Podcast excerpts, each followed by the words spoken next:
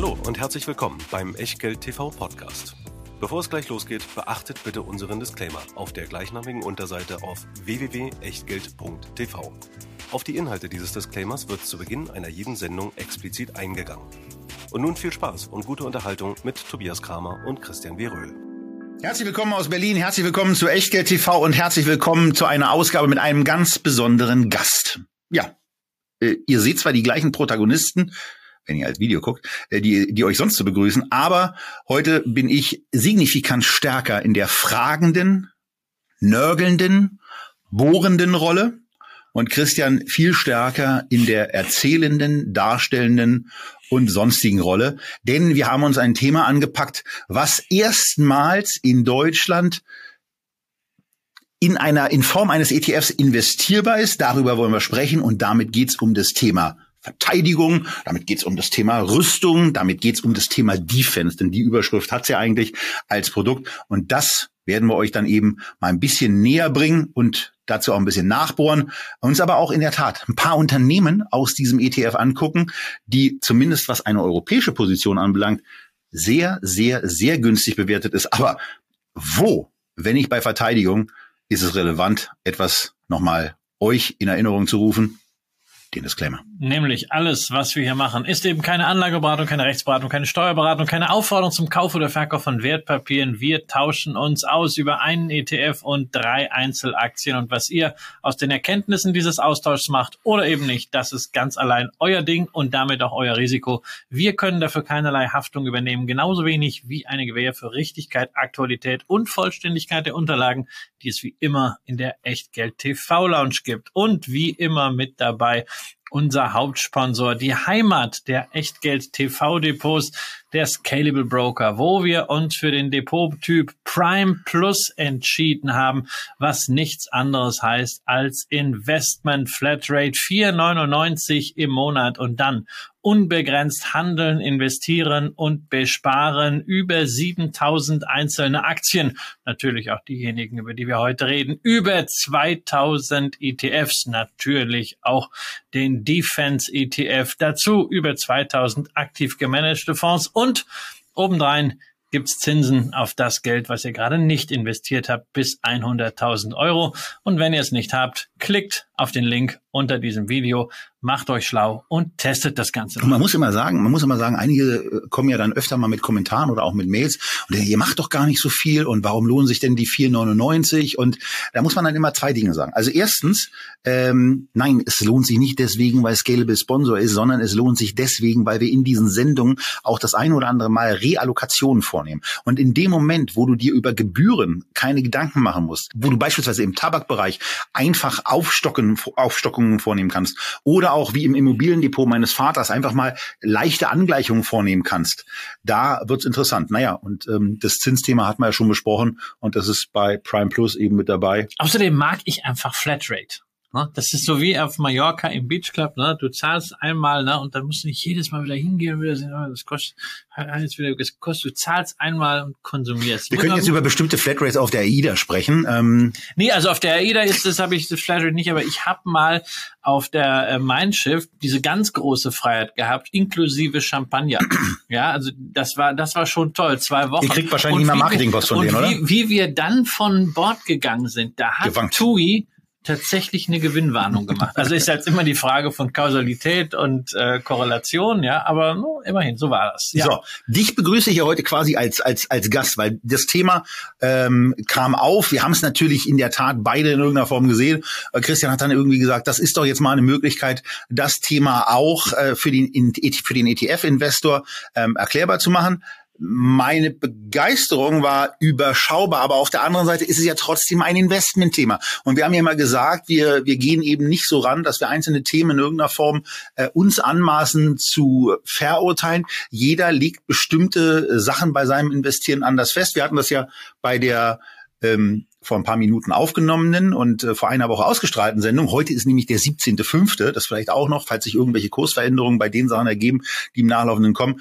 eben die Situation, dass wir eben äh, schon ja bei bestimmten Investmentthemen immer das Thema haben nach dem Motto, da sieht ja eine das kritisch. Das, das ja. kann das Thema Verteidigung das ist, sein, genau, das also kann das, das Thema Coca-Cola sein, das kann das, Thema Nestlé sein. Haben so, die einen sagen, an Novo Nordisk, sie verdienen doch daran, dass Menschen immer fetter werden, da kann ich doch nicht rein investieren. Andere sagen, na Mensch, hey, General Mills, die sind doch dafür verantwortlich, dass die Menschen immer fetter werden, kann ich nicht investieren. Äh, Tyson Foods, ja, da sagen viele, da kann ich nicht investieren, weil das ist doch kein Fleisch, was die produzieren. Ich sag, ich kann da nicht investieren, weil äh, der CEO im, äh, im Earnings Call äh, die anwesenden Analysten und Aktionäre wirklich äh, verhohnepiepelt und verhöhnt, ja.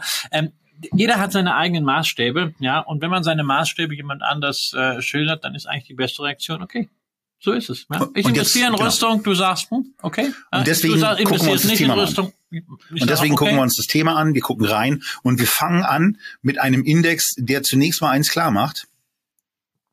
Mehr Unsicherheit in der Welt kann verdammt lukrativ sein. Denn wenn man sich den Nice Arca Defense Index anguckt und insbesondere, wenn man ihn sich im Vergleich zum S&P 500 ja. und zwar beide als Kursindex dargestellt, genau. muss man auch hervorheben, dann ja. hat man äh, eine Situation, wo ich sagen müsste, also so unter, unter pekunieren Gesichtspunkten bin ich jetzt schon mal auf der Schattenseite des Investorenlebens. Ja, ja, also man muss äh, sagen, das Geschäft mit der Sicherheit äh, der Verteidigung der Rüstung war sehr, sehr einträglich äh, seit Ende 2000 2004 haben wir hier tatsächlich rein auf Kursbasis mit diesem Index, der halt die großen US-Rüstungsfirmen zusammenfasst, einen Ten-Bagger. Ja, während, Man sieht, die Welt ist eine andere geworden ja, in während, den letzten knapp 20 genau, Jahren. Genau, während der S&P 500 äh, so ein verdreieinhalbfacher gemacht hat. Und man muss halt auch sagen, also abgesehen von so kurzfristigen Schwächephasen 2008 bis 2010, 11 und 2018 bis 2020, war das eigentlich eine relativ kontinuierliche Outperformance zum S&P 500.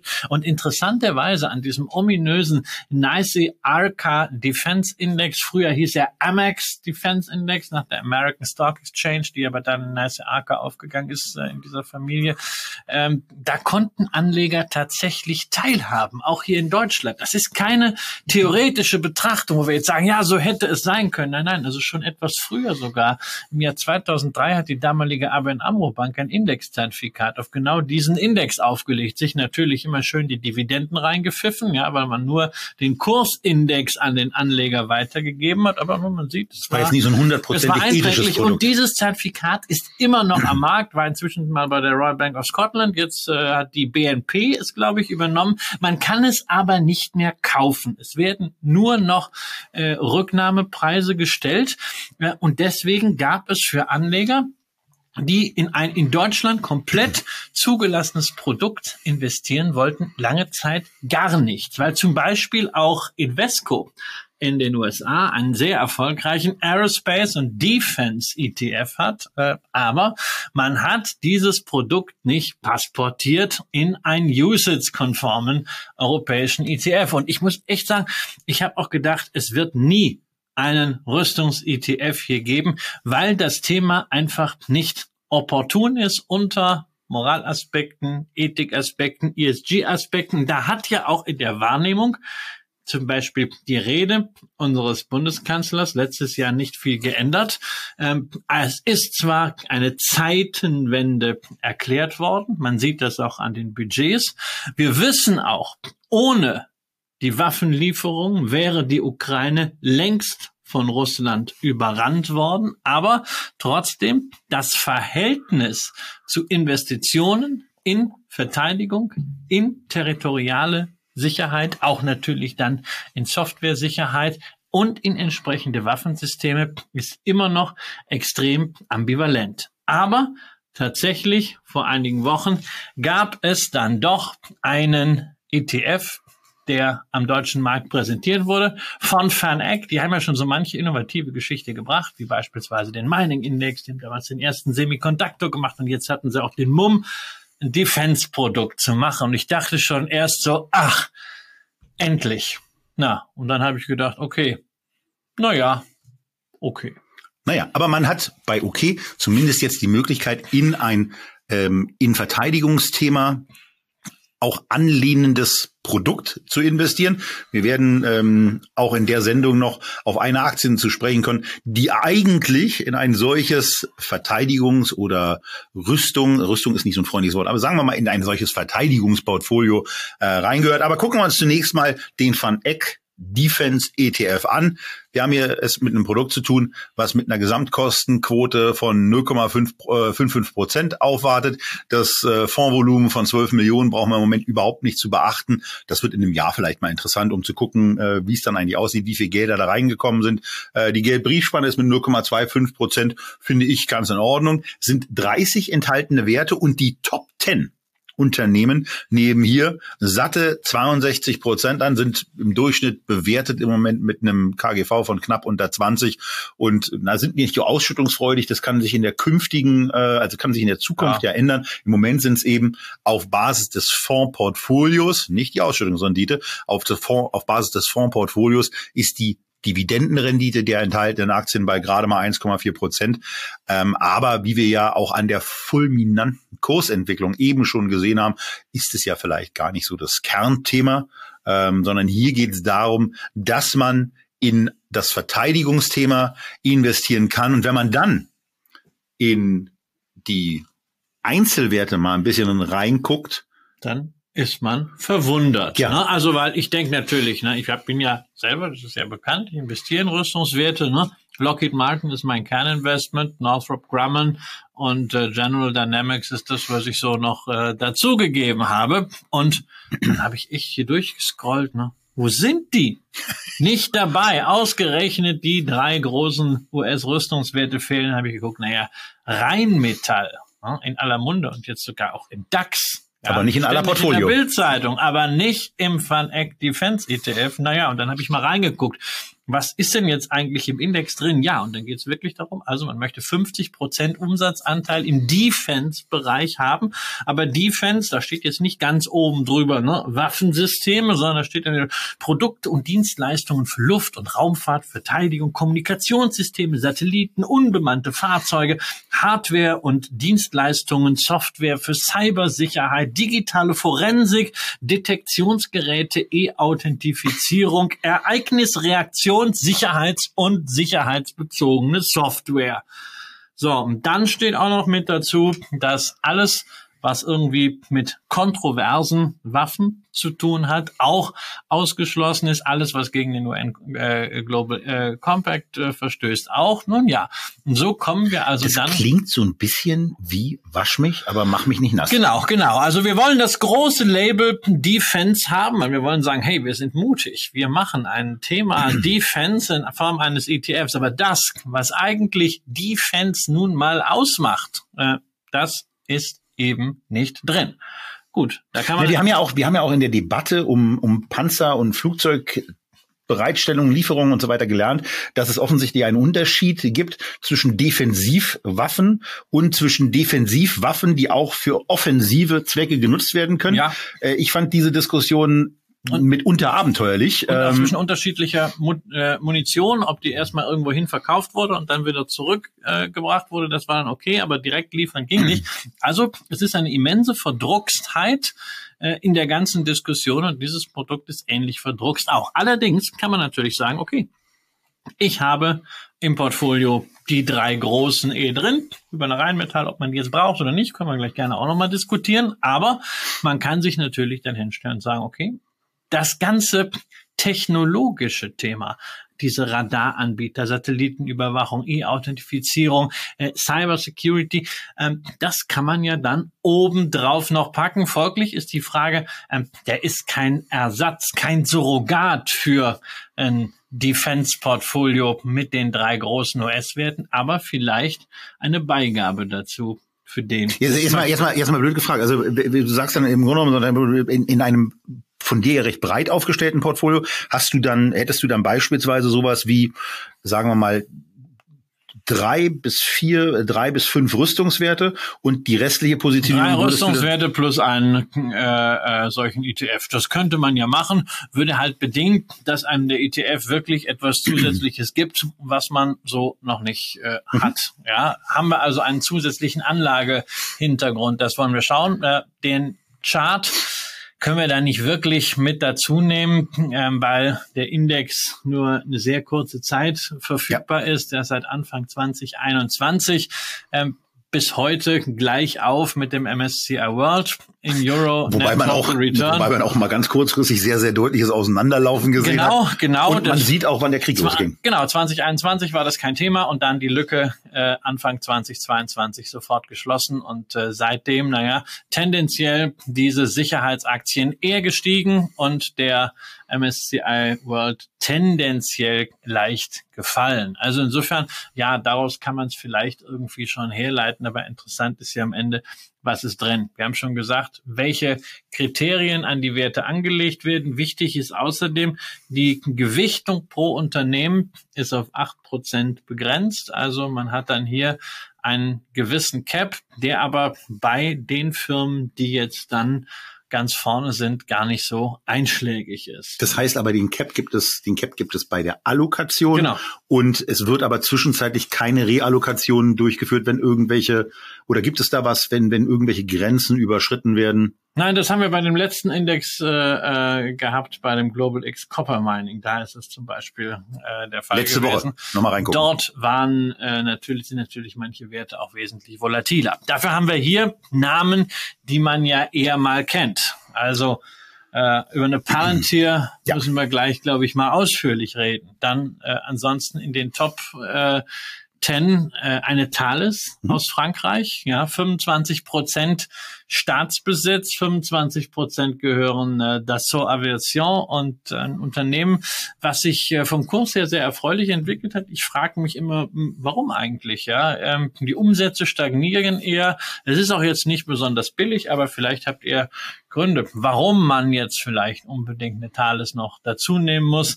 Ähm, bei einer Safran Rüstungstechnologie auch sicher ein klarer Fall. Auch 11 Prozent im Staatsbesitz in Frankreich. Ergebnisse eher rückläufig. KGV rückläu äh, nach hinten bei 40, KGV nach vorne 27. Ne, frage ich mich auch. Hm? Why? Das waren, das waren die Top drei in diesem Portfolio. Und dann kommt man zu Nummer vier.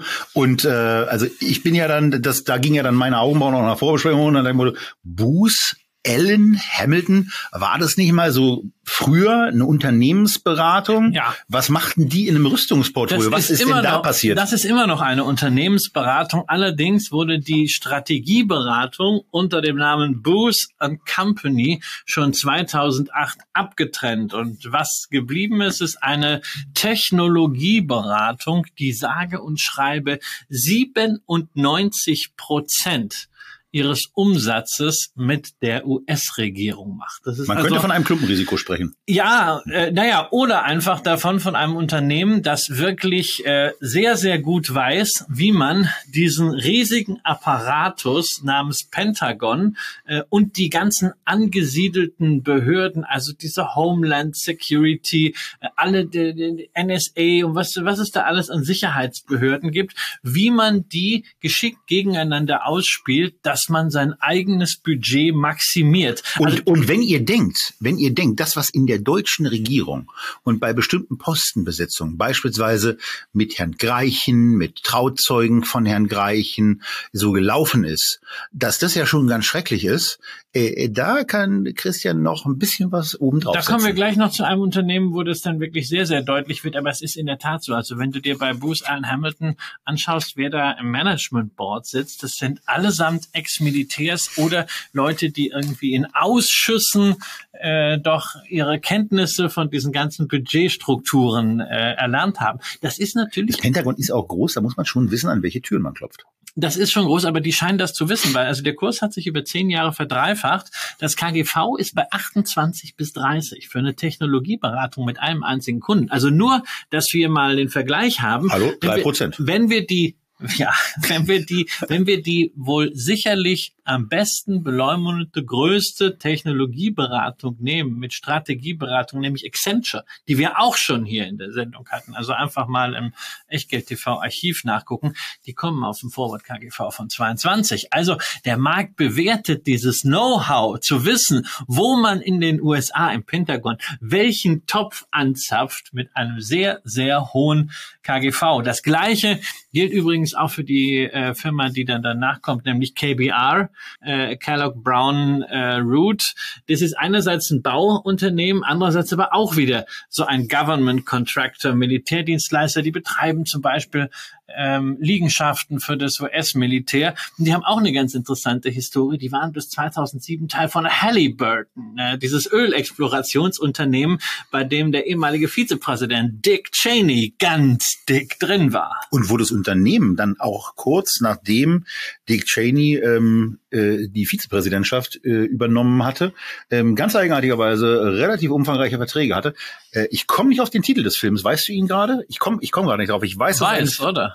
Weiß, genau. Weiß, weiß ähm, passt ja. Kann man sich, kann man sich weiß, sehr, sehr gut angucken. Weiß ist ja nicht nur der Vize, es ist ja auch das Laster und ein ein, ein kultiges Magazin, was jetzt äh, leider wahrscheinlich seinem äh, Ende entgegenschlittert. Ähm, aber wo wir gerade bei Verträgen sind, wir haben auch noch eine Casey International äh, mit dabei. Das ist auch so ein Militär- und Technologiedienstleister. Wo so war denn jetzt diese Nummer? Wo war denn jetzt diese Nummer mit dem mit dem äh, mit dem Greichen? Äh, Die war bei, bei Leonardo. In drei. Die kommt bei Leonardo noch. Die kommt bei Leonardo. Ja, ja. Aber bei Casey haben wir auch eine Nummer, denn Casey äh, ist ein Militärdienstleister, der unter anderem äh, die Befragungen in äh, Abu Ghraib damals, äh, in diesem skandalumwitterten Gefängnis äh, im Irak organisiert hat. Und zwei Mitarbeiter sind tatsächlich in Anhörungen äh, des Kongresses auch hier der Übergriffe äh, und Gewalttaten äh, für schuldig befunden worden. Also ähm, das ist schon interessant, was da so alles in diesen Top-Einzelwerten an, äh, nun ja, nennen wir es mal so, Sumpf mit dabei ist. Aber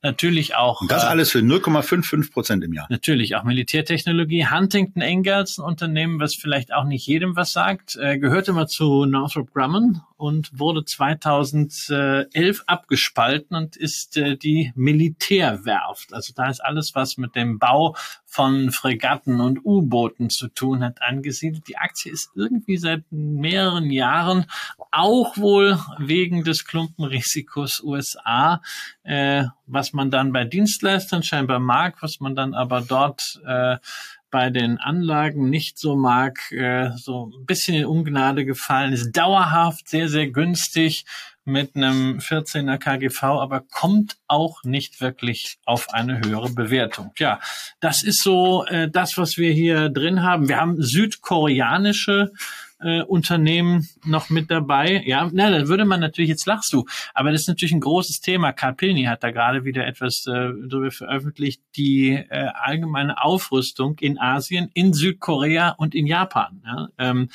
das ist, sind halt hier nur zwei Werte, das spielt mit irgendwie mit drei Prozent. Japanische Werte findet man gar nicht. Äh, das Problem einfach ist, die hochspezialisierten Rüstungs- und Sicherheitswerte sind zu klein für diesen Index und äh, die großen Geschäfte werden halt von Konglomeraten wie Mitsubishi Heavy Industries gemacht. Ähm, die kommen aber wieder nicht auf die 50 Prozent Umsatzanteil. Deswegen also dieses Investieren in Rüstung, in Sicherheitstechnologie global. Das ist schon eine schwierige Sache und äh, Van Eck hat hier wirklich einen äh, Kompromiss gemacht. Und jeder muss halt anhand seines Portfolios ähm, entscheiden, ob dieser Kompromiss aussichtsreich genug ist. Genau. Und wenn das für euch interessant ist, wenn ihr diese Ergänzung haben wollt, vielleicht auch neben Unternehmen, die stärker für das Militärische stehen, Lockheed Martin hat Christian schon angekündigt, werden wir in dieser Sendung auf jeden Fall noch besprechen. Dann äh, ist das vielleicht was zum Danebenlegen und weil man ja nicht weiß, wie sich das Ganze entwickelt, ist vielleicht auch das ein Sparplanthema. Hier kann man sagen, vorher nachgeguckt, ähm, diesen ETF gibt es bereits im Sparplan erhältlich. Und äh, jetzt wollen wir uns das Unternehmen mal angucken, was eben schon gefallen ist, äh, wo es eine ganz interessante Geschichte in der Tat auch aus der Innenansicht gibt, äh, was das Thema Greichen Kubik ja, ja. Äh, anbelangt, aber wo man vor allen Dingen auch eins sagen muss, denn das war ja schon etwas, wo ich dann auch auf einmal aufmerksam hingucke und mir denke, Mann, oh Mann, wenn ich mich nicht so anstellen würde, dann könnte ich hier ein Unternehmen kaufen mit einem 7,2er KGV, mit einem Price-to-Book-Value von unter eins. Ähm, und Leonardo SPA, das ist wichtig, ähm, ist zumindest mal unter dem, unter dem Value-Gesichtspunkt und ja offensichtlich auch unter dem politischen Durchdringungsgesichtspunkt eine sehr, sehr spannende Aktie. Auch wegen der Beteiligung, die sie haben. Also da ist eigentlich alles drin, was naja, ich total was, gerne habe. Was du total magst, nur das Geschäftsgegenstand. Genau. Ja, ist, halt, ist halt so ein Problem. Ja, Leonardo SPA, äh, italienisches Unternehmen, hervorgegangen aus der ehemaligen äh, Finmeccanica 2017, dann äh, um benannt. Viele gesellschaftsrechtliche Transaktionen haben da drin gesteckt. Beteiligung, Teilverkäufe, Spin-offs. Ähm, italienische Rüstung heißt natürlich auch, dass der italienische Staat den Finger drauf hat. Also äh, das ist sicherlich auch hier äh, ein Nachteil, aber ähm, bei dieser Ausrichtung nicht ganz ungewöhnlich. Ich habe das ja eben bei Thales und Safran schon gesagt. Äh, 30 Prozent äh, hat äh, der italienische Staat, der sitzt also immer ähm, mit am Tisch. Ansonsten Leonardo, du hast darauf hingewiesen, wichtig, SPA, denn es gibt noch eine zweite Leonardo auf dem Kurszettel und das ist die Leonardo DRS. Äh, dabei handelt es sich um ein Unternehmen, das die italienische Leonardo 2008 in den USA erworben hat. Ein äh, spezieller Elektronikdienstleister, Radardienstleister für bestimmte militärische Anwendungen. Ein sehr breit diversifiziertes, sehr erfolgreiches Unternehmen, das man im letzten Jahr in den Börsenmantel einer israelischen Gesellschaft eingebracht hat. Also so ein bisschen so wie Spec, nur ohne Spec. Äh, man hält dort 80 Prozent weiterhin an dieser Gesellschaft. Sie ist also jetzt börsennotiert, eine börsennotierte Tochtergesellschaft, so ein bisschen wie äh, bei Volkswagen und Porsche. Und das Interessante ist, also der Börsenwert von Leonardo DRS ist 4 Milliarden Dollar. Wir haben 80 äh, Prozent Beteiligung, heißt also 3,2 Milliarden äh, Dollar und damit, wenn wir das äh, in Dollar umrechnen, deckt es ungefähr die Hälfte des Börsenwertes und ein Drittel des Enterprise Value der italienischen Leonardo schon mal ab. Wir haben also ein bisschen was Bewertbares. Was ist ansonsten drin? Helikopter machen 30 Prozent aus vom Umsatz. Davon äh, sind äh, drei Viertel militärische Anwendungen, 21 Prozent sind äh, Flugzeug, Flugzeugteile und 44 Prozent ist dieser gesamte Bereich Elektronik ähm, für Waffensysteme, aber auch für Radarsysteme, für Satellitenüberwachung. Also durchaus ein Hochtechnologieunternehmen. Ja, und warum ist es so billig? Warum ist es so billig? Ähm, naja, also in Italien sind viele Aktien äh, billig, ähm, aus gutem Grund, weil es ihnen eben, Stichwort, was wir jetzt häufiger hatten, Kapitalallokation, irgendwie nicht gelingt, äh, Werte zu schaffen für Aktionäre aus dem, was denn tatsächlich da ist. Und wenn man einfach auf den Kursverlauf dieser Leonardo SPA schaut, ähm, der ist halt unter dem Niveau von 2008, hat sich also dramatisch schlechter entwickelt als die großen US-Rüstungsproduzenten. Und man hat irgendwie so den Eindruck, die sind an ganz vielen tollen Anwendungen und Unternehmen beteiligt, haben überall ihre Finger drin. Aber hm, also so richtig vorwärts geht's eben nicht, was die Wertschöpfung für Aktionäre angeht. Überall die Finger drin. Ja, also bei dieser Leonardo DRS in den USA, da sind wir jetzt bei deinem gleichen äh, Kubik-Fall. Ähm, der CEO ist der ehemalige stellvertretende Verteidigungsminister von 2009 bis 2011 war das. Äh, ich sag dir ganz ehrlich, William Lender Dritte. Das ist ein italienisches Unternehmen. Ich sage dir, wenn bei einem italienischen Unternehmen ein ehemaliger italienischer Verteidigungsminister in der Spitze säße, dann würde die europäische Presse, glaube ich, total am Rad drehen. Ja. Und in den, äh, bei Leonardo DRS ist das halt wirklich der Typ, der zwei Jahre lang äh, für diesen 700 Milliarden Etat im Pentagon verantwortlich war. Der weiß also genau, welche Töpfe da anzuzapfen sind und äh, ist dann nach so einer kurzen Cooling-Phase. 700 Milliarden ja, und äh, da, da gibt's dann was, ja. Und äh, ansonsten sind sie zum Beispiel ähm, mit Thales zusammen in äh, Telespazio, in einem Joint Venture, wo es um Satellitenwartungen geht, also wirklich auf Space-Technologie.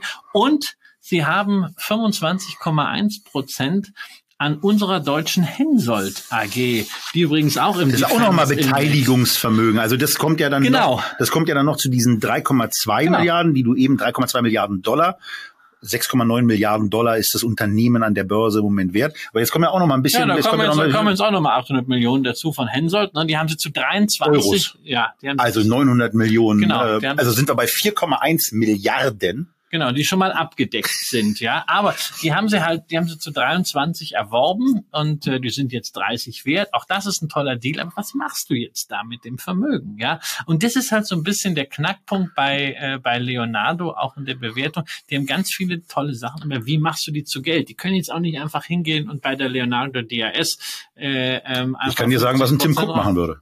Bei 7,2er KGV würde ich sogar sagen, kann man machen. Ja, Aktien zurückkaufen äh, wäre hier, wäre hier eine Möglichkeit. Sie zahlen ein bisschen Dividende. Das finde ich übrigens schön, dass der Staat das Unternehmen nicht ausnimmt. Ja, es könnten mehr äh, zahlen, aber die Dividendenrendite hier, die liegt irgendwie bei 1,27 Prozent. Das ist insofern ganz gut. Wir müssen uns nicht darüber ärgern, äh, ähm, dass man italienische Quellensteuer zahlt und nie wieder zurückbekommt. Ich, Aber, aber auch da, also EPS, EPS ist 1,54, Dividende ist 14 Cent, äh, wenn Ja, die ja. Guru-Fokus-Angaben hier stehen, sind also 10 Prozent des Gewinns. 800, Ja. also knapp 900 Millionen Euro machen die Gewinn. Davon schütten sie ungefähr 10 Prozent aus. Also sind nur Ja. noch 800 Millionen Gut. übrig, wo man sagen könnte, okay, wir können natürlich ein bisschen Schulden reduzieren, aber so, also, aber Ja. so, aber, aber das Thema Aktienrückkauf also Schulden- ist hier schon Schulden- was Ernsthaftes. Ja, aber Schulden reduzieren ist natürlich auch ein Thema. Kann ja, man machen, bei Neu- zwei Neu- Milliarden. Neuver Neuverschuldung, äh, Nettoverschuldung äh, reduzieren haben sie im letzten Jahr schon mal äh, äh, gemacht. Insgesamt seit 2015 haben sie äh, weit mehr als eine Milliarde abgetragen. Äh, das ist aber immer noch zu viel. Ähm, Warum? Äh, muss, muss ich mal nachfragen. Du- Wir haben, wir haben eine Netto, Nettoschulden, glaube ich, von zwei Milliarden ja, und äh, ein EBITDA von 1, was sind's? 1,6. Ja, aber du musst, äh, also ich bin, ich bin hier äh, etwas vorsichtiger, auch was die Stabilität dieses äh, EBITDA angeht, Okay. weil ähm, du hast hier eben nicht die Situation, dass, dass das Unternehmen einfach nur das Pentagon Die ausnimmt. Planbarkeit ist sondern, eine andere. Ja, die haben eine relativ hohe Fertigungstiefe. Ähm, das heißt, da musst du auch Working Capital äh, Mhm. natürlich vorhalten. Äh, das ist andererseits auch ein Vorteil, was so äh, Lieferketten und so angeht, gerade im Vergleich zu ähm, äh, ähm, beispielsweise Lockheed Martin.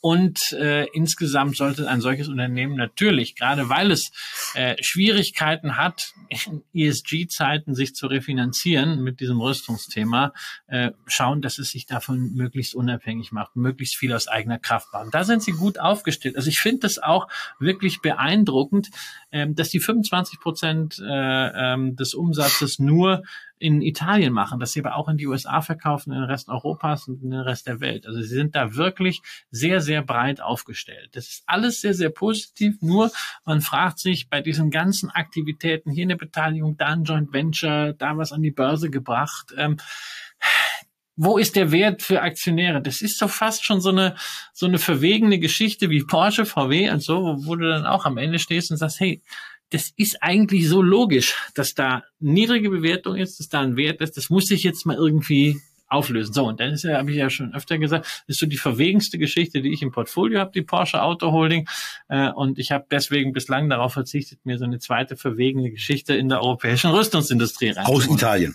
Genau, aus Italien. Aber für jemanden, der sagt, hey, also ich möchte das Thema Rüstung mal abseits der US-Werte angehen, ist es auf jeden Fall das günstigste äh, Rüstungsunternehmen, Ja. was man haben kann. Es bleibt halt dabei, ähm, es ist ein italienisches Also Unternehmen. man ihnen auch sagen, ich hab- deswegen haben wir es ausgewählt. ich Also habe hab auch nichts gegen Italien, ganz im Gegenteil. Es ist für mich ein absolutes Sehnsuchtsland, aber man muss halt leider sagen, es gibt viele, viele gute Mittelständler in Italien, nicht nur im Luxusbereich, aber wirklich viele erfolgreiche Small- und Mid-Caps. Aber wenn wir die Großunternehmen uns anschauen, dann auch beispielsweise die Wertentwicklung des MSCI Italy im Vergleich zum MSCI Europe über die letzten 20 Jahre, dann muss man sagen, Italien hängt da ziemlich hinten dran.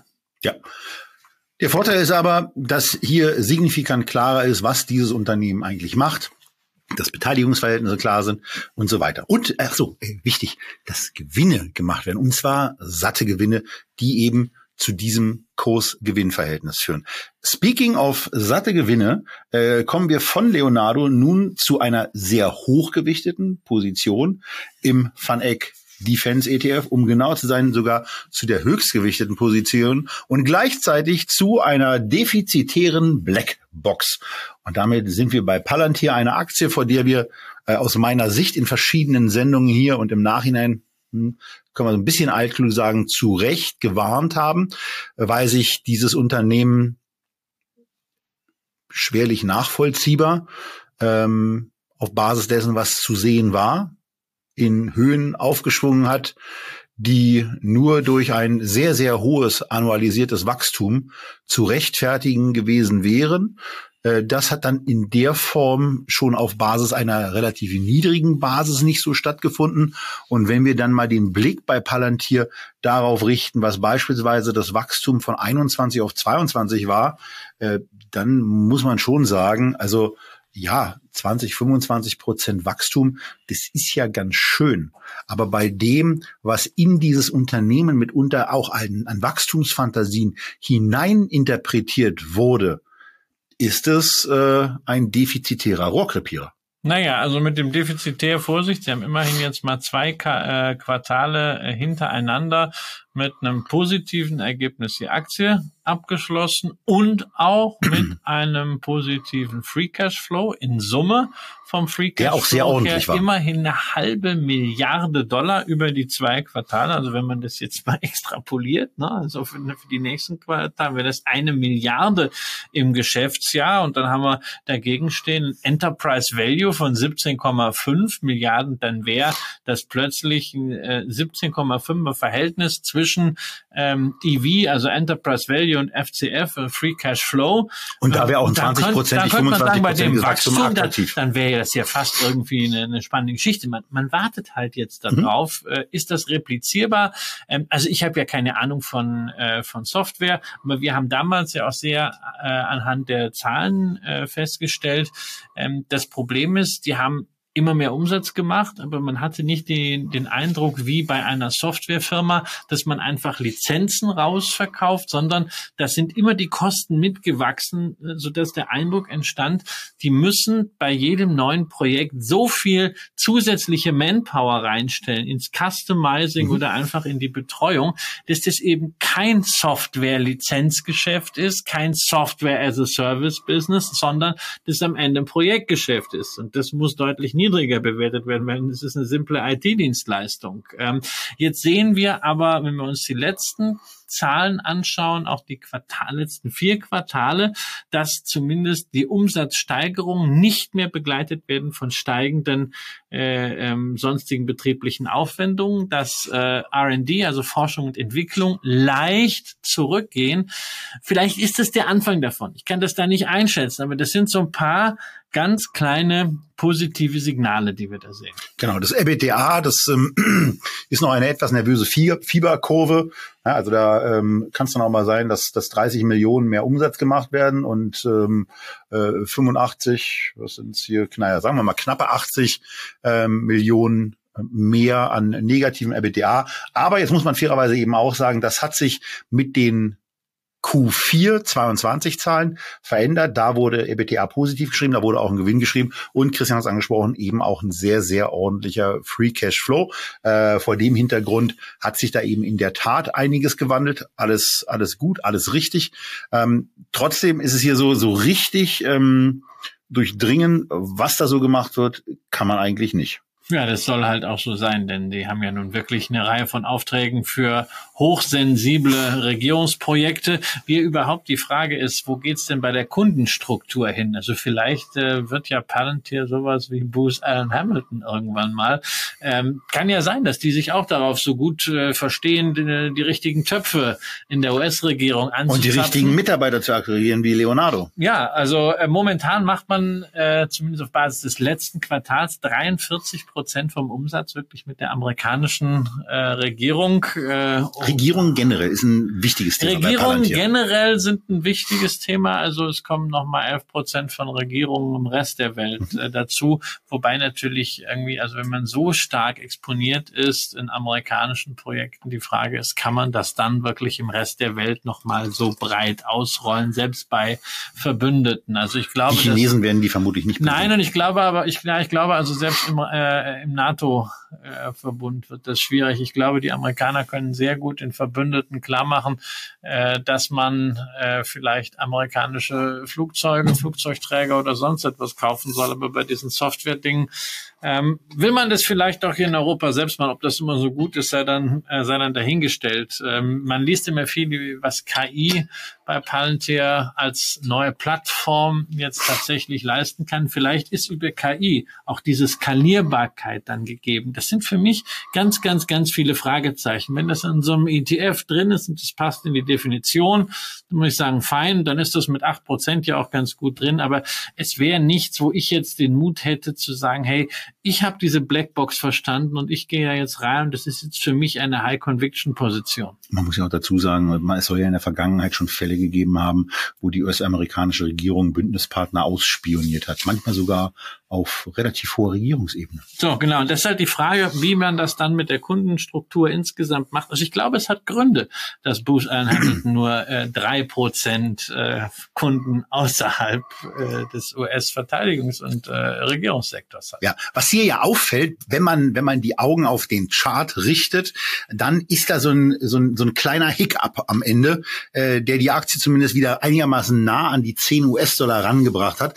Das sieht so ein bisschen so aus, als ob die Zahlen, du hast ja von den, von dem dann zweiten Quartal mit Gewinn mit positivem Free Cashflow gesprochen. Äh, das sieht so ein bisschen so aus, als ob das so, ein, so eine gewisse Initialzündung ausgelöst hat, die für das, was du ja auch ähm, aus meiner Sicht zu Recht in diese Entwicklung rein interpretierst, dann aber eigentlich relativ klein auffällt. Dann könnte eigentlich noch mehr gehen. Ja, da könnte noch mehr gehen, aber ich, man redet ja auch viel immer äh, von einer Bodenbildung. Ich meine, der Kurs kommt von 40, ist irgendwie, glaube ich, auf 6,50 gegangen, ja.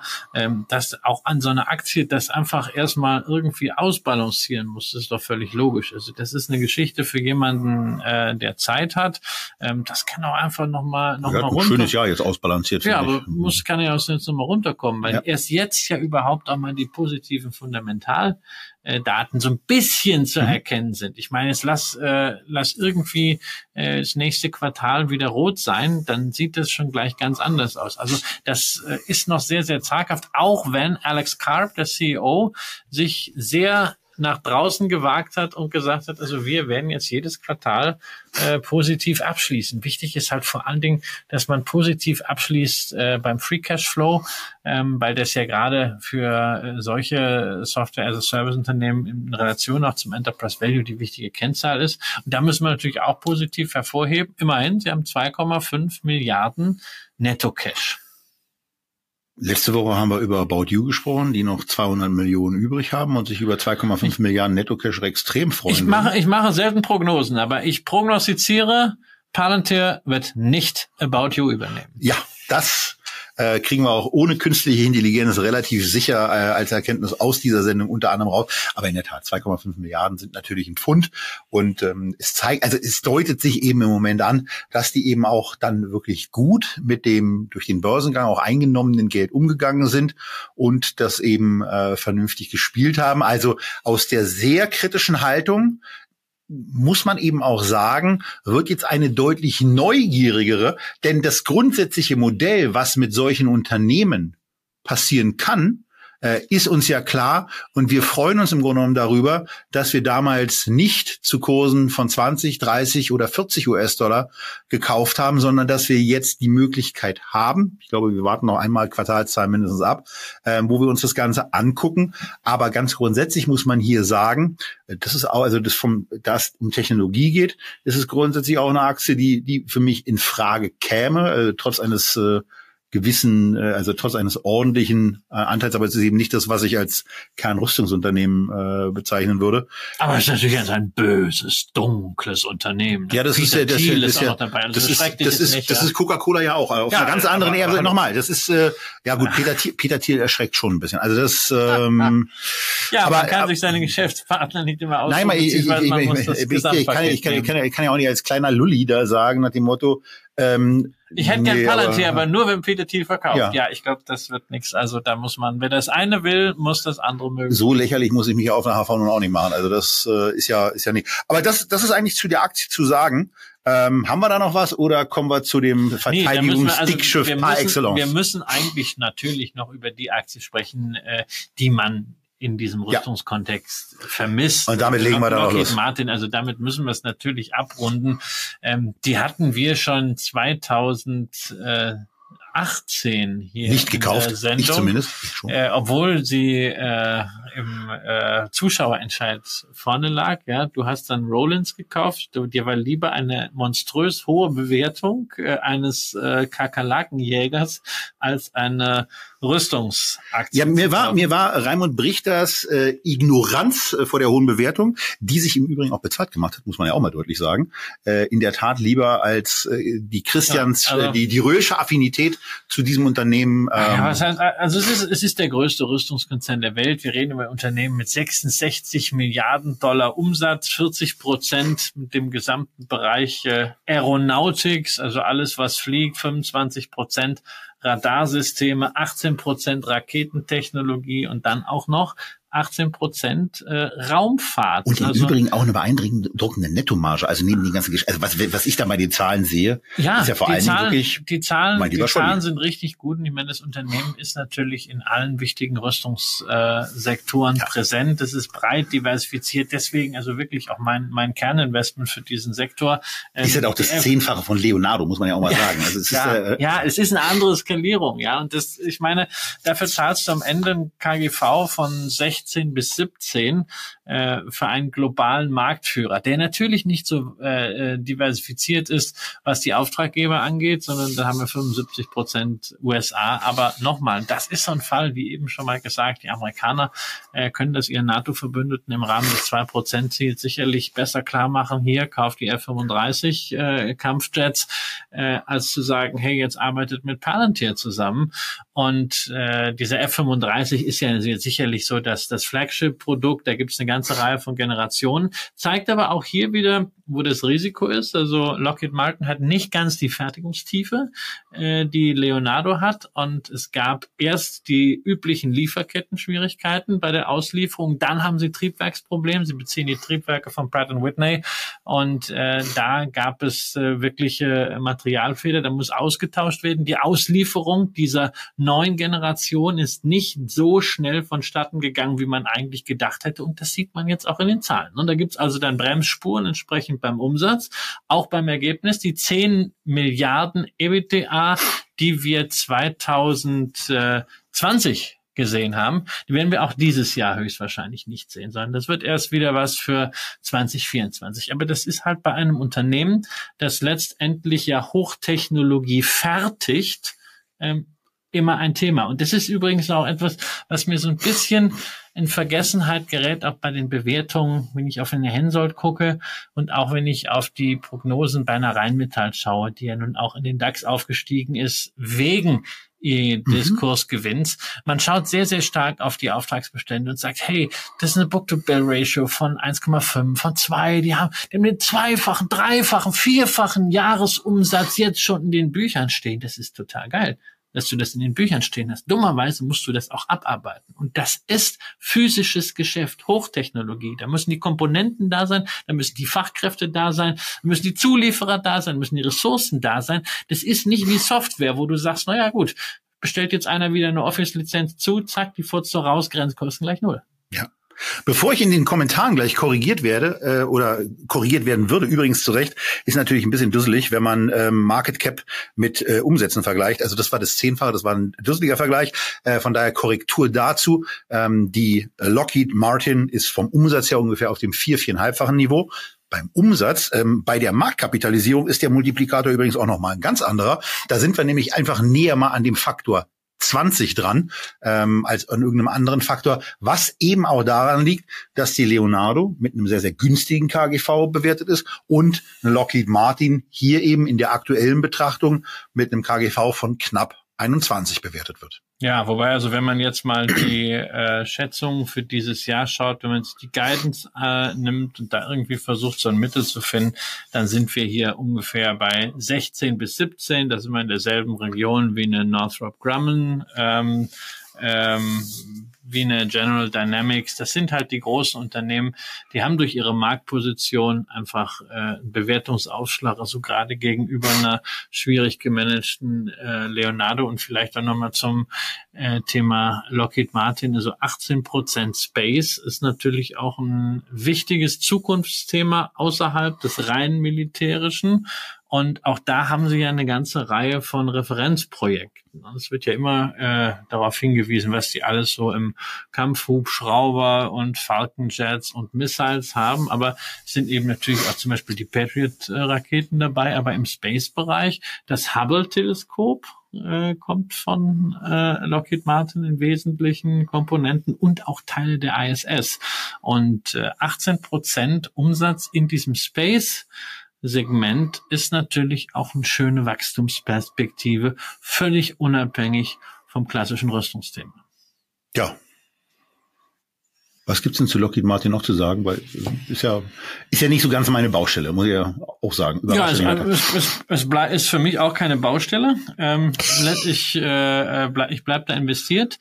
Äh, das ist einfach, was da ähm, die Auslieferungsprobleme bei der F35 waren, mal so der klassische Schuss vor dem Bug, dass man auch sieht, hey, das sind physische Güter und äh, das kann man auch ja zum Anlass nehmen, zum Beispiel der Hensoldt, die wir hier auch mal vorgestellt haben, auch mal auf den Prüfstand zu stellen. Hervorragendes Unternehmen, ob da nicht vielleicht inzwischen ein bisschen viel auf Fantasie dann drin ist. Wenn sich jemand überlegt, äh, dieses, dieses äh, führende Unternehmen in diesem, in diesem Bereich zu kaufen, ähm, dann würdest du beim aktuellen Kursniveau wahrscheinlich sagen, eine Anfangsposition ja, ja. aber ja. Ähm, mehr eben vermutlich noch nicht. Was wäre so ein Kursniveau, wo du sagst, da kann man mal so, so Ach, das erste Mal ernsthaft ich, zugreifen? Ich, ich sehe das schon. Also die Aktie ist jetzt zehn Prozent unter dem kürzlich erreichten Allzeithoch. Die kriegen die Probleme hier äh, in den Griff, ähm, was mit, mit Pratt Whitney, mit den Triebwerken zusammen. Also äh, das ist jetzt nicht, dass man heute reingeht äh, nach dem Motto heute billig, morgen teuer. Und, äh, ähm, aber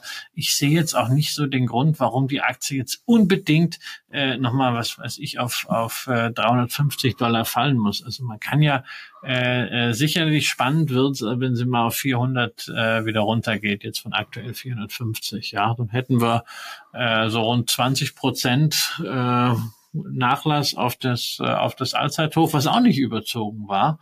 Äh, und dann wird es auch, da kann man sich auf jeden Fall einen Preisalarm stellen, auch wenn man vielleicht mal aufstocken will. Okay, und damit sind wir für unsere Verhältnisse in einer Rekordgeschwindigkeit von nicht nur unter 60, sondern sogar unter 55 Minuten mit dem Rüstungsthema durch. Und das gibt mir die Möglichkeit, euch eine Sache zuzurufen. Denn große Ereignisse werfen ihre Schatten voraus. Die Rückkehr eines der beliebtesten Formate steht endlich mal wieder und von euch auch vielfach gewünscht an. Das aber nur für die Menschen, die bei uns auf dem E-Mail-Verteiler stehen. SGTV Feedback kehrt also zurück. Im Juni machen wir wieder eine Ausgabe und danach gucken wir dann mal, auch abhängig von eurer Reaktion, von eurer Teilnahmefreude, von eurer Abstimmung und von dem, wo wir den Eindruck haben, Mann, da haben wir so viele Unternehmen, die wir noch nicht besprochen haben. Ähm, wir schalten wieder um auf die alte Frequenz einmal im Monat. Es hängt von euch ab. Ihr entscheidet und wir freuen uns auf eure Teilnahme. Das heißt, wenn ihr bisher noch nicht Teil der Echtgeld TV Lounge Community oder was immer seid, dann geht jetzt auf Echtgeld TV, meldet euch da an, dann seid ihr auf jeden Fall mit dabei, wenn die nächste Einladungsmail für unsere Juni-Sendung rausgeht. Diesmal findet davon nichts in irgendwelchen Social-Media-Kanälen statt, höchstens die Bewerbung dafür, dass ihr euch einträgt. Bis dahin bleibt uns gewogen, bleibt vor allen Dingen gesund, bleibt investiert und vielleicht investiert er ja auch das eine oder andere neu vielleicht ja auch Werte oder ETFs aus dieser Sendung. Und wir sehen uns dann beim nächsten Mal wieder aus Berlin bei Echtgeld TV. Bis dahin alles Gute. Tschüss.